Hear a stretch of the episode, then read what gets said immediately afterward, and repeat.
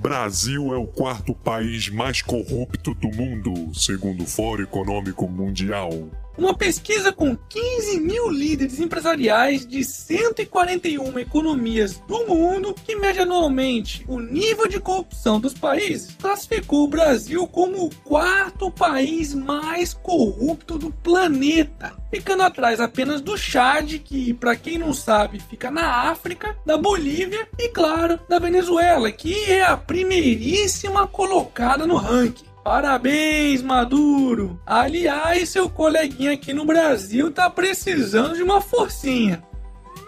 Polícia Federal indicia Lula por propina de 20 milhões de reais da Odebrecht a sobrinho. A Polícia Federal indiciou o ex-presidente Luiz Inácio Lula da Silva pelo crime de corrupção em razão de uma propina de 20 milhões de reais que teria sido mascarada em contratos da empreiteira Odebrecht em Angola, firmados com uma empresa cujo sócio era Taiguara Rodrigues dos Santos que por acaso, adivinha sobrinho de quem? Isso mesmo, do Molusco.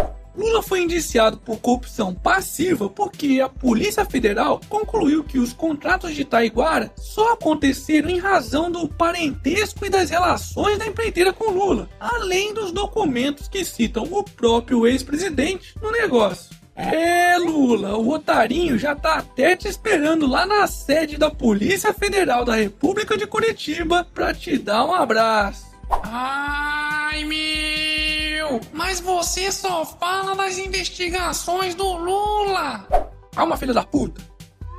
Polícia Federal abre inquérito sobre compra de térmicas no governo Fernando Henrique Cardoso. Pois é, segundo as investigações da Lava Jato, que tem como base a delação do ex-diretor da área internacional da Petrobras, Nestor Severo, teria ocorrido um esquema de corrupção na compra de termoelétricas pela estatal no período de 1999 a 2001, ou seja, em pleno governo de Fernando Henrique Cardoso. E sabe o que eu vou fazer caso seja comprovada toda essa corrupção e o FHC seja preso?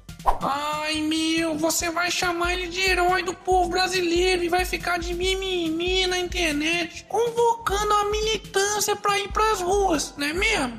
Lógico que não, arrombado. Eu vou é comemorar, porque lugar de bandido é na cadeia. Hashtag bandido de estimação não.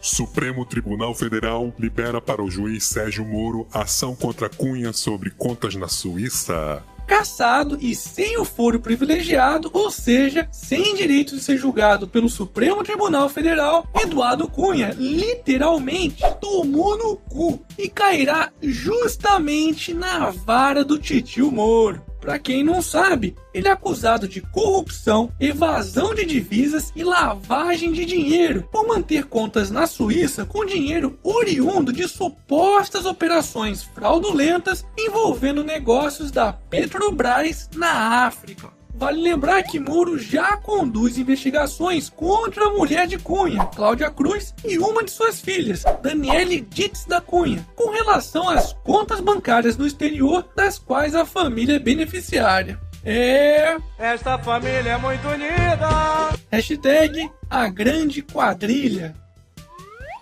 Greve dos bancários completa um mês sem nenhuma previsão de volta. E aí, o que é que te surpreendeu mais? Saber que a greve dos bancários já completou um mês ou que você nem notou a diferença? Pois é, de acordo com o sindicato da categoria, a paralisação já é a mais longa desde 2004. Enquanto isso, sabe quem são aqueles que estão mais felizes com essa paralisação?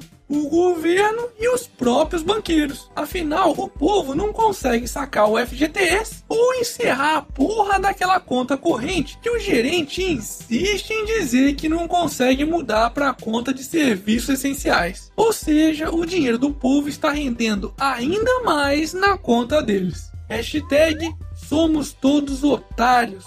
E para finalizarmos essa edição, André Surati volta para o ex-marido e marca casamento. É, mesmo é. Eu procurei durante 27 anos. Foda-se. E esse foi mais um Otário News com as principais notícias do dia. E aí, curtiu? Então se inscreve aí nessa bagaça e arregaça esse like. Ah, e não se esquece de dar aquele apoio financeiro, porque se o Patreon continuar ruim desse jeito, o tempo de sobrevida do canal não será muito longo não. E amanhã, quem sabe, tem mais.